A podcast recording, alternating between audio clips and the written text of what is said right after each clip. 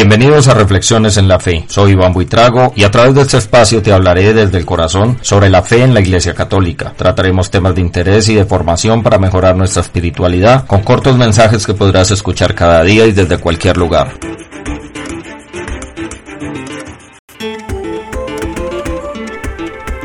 Al caminar por la ciudad escuchaba a dos hombres hablar. Uno de ellos decía cómo ha cambiado el mundo y otro tanto de cosas que no viene al caso contarles, pero en mi mente quedó esa frase, cómo ha cambiado el mundo. Y si reflexionamos, el mundo ha tenido bastantes cambios. Por ejemplo, el desarrollo científico ha propiciado un mundo más cómodo para el hombre, los trabajos han cambiado, el empleo de la fuerza se ha ido disminuyendo, ya no hay que buscar el agua, ya llega a la mayoría de las casas, ya no hay que encender brasas para alumbrar, la electricidad llega a casi la mayoría de la población, la movilidad se hace cada vez más fácil, pues contamos con diversos y novedosos sistemas de transporte, unos más rápidos, otros más lentos, unos de mayor consumo, otros más económicos, pero al fin de cuentas nos podemos movilizar. Ya no hay que caminar largas jornadas para ir de una ciudad a otra. Ahora mismo podemos tomar un medio de transporte y llegar en corto tiempo. Es posible que lleguemos cansados, pero no tanto como antes. Ahora tenemos un mundo a nuestra medida. Las viviendas son hechas a nuestra medida, según nuestro gusto y según nuestros recursos. Los autos son hechos a nuestra medida. De igual manera los alimentos con una amplia diversidad, hechos para todos los paladares, hechos a la medida. Pero hasta el momento no he dicho nada que no sepas y tampoco he empezado la reflexión de hoy.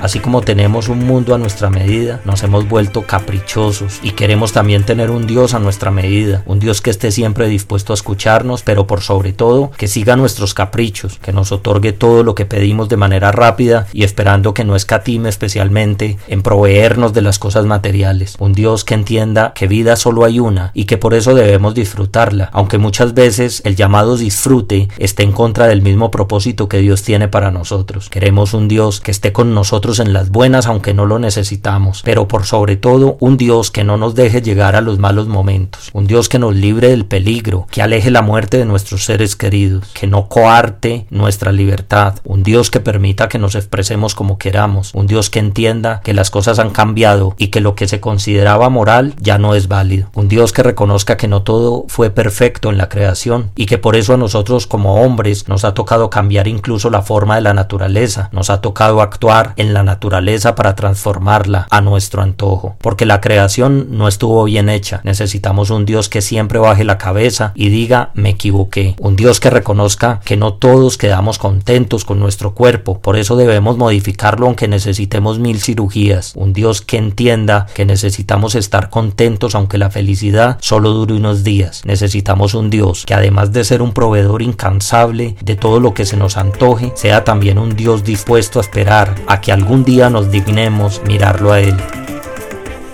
Pero eso sí, necesitamos un Dios que haga que todo marche bien, Queremos un Dios que influencie en la sociedad. Queremos un Dios que deje que las personas hagan lo que quieran, pero que respete a los demás. Es decir, queremos un Dios mágico, un Dios a nuestra medida. Pues la verdad todo esto es posible, porque Dios nos da como primer atributo humano la libertad. Tú como católico puedes hacer todo lo que encuentres posible. La verdad, Dios no coarta tus posibilidades. Tú puedes actuar como tú quieras. Así que al final de cuentas, si es posible tener un Dios a tu medida y a mi medida. Sin embargo, cuando estamos aspirando a tener un Dios a nuestra medida, nosotros mismos nos contradecimos. Al quejarnos, por ejemplo, de la violencia, al quejarnos del abandono de los padres a los hijos, al lamentarnos de los embarazos no deseados y a temprana edad, al quejarnos de las diferentes manifestaciones que hoy en día están resultando. Nos quejamos todo el tiempo de la guerra. Hemos perdido la esperanza en la familia. Cada vez pueblos enteros envejecen y no hay nuevos hijos porque la esperanza se ha perdido. Al mirar el mundo vemos cómo en una gran porción de la tierra se desprecia la comida e incluso se deposita en la basura para que no exista una sobreoferta y atente contra los precios, mientras en otra porción de la tierra mueren cada día miles de personas con hambre o producto de una mala alimentación. Si queremos un Dios a nuestra medida, no encontraremos resistencia de Dios, pues el hombre es absoluta y plenamente libre de tomar sus decisiones. Pero recuerden que la vida no es una cuestión de suerte, la vida es una consecuencia de las decisiones. Nos hemos dedicado tanto a buscar a Dios a nuestra medida que queremos reescribir y rediseñar la perfección de su enseñanza, y los resultados son precisamente los que vemos a diario. Un mundo desequilibrado, un mundo en contrariedad, miles de niños sin padres, miles de padres sin preparación para enfrentar esa gran tarea de ser buenos padres, millones de personas muriéndose de hambre y otro tanto eliminando la comida, una parte de la población amando y otra odiando, una parte de la población valorando y otra parte de la población despreciando la bendición que han recibido. Buscar un Dios a nuestra medida es desconocer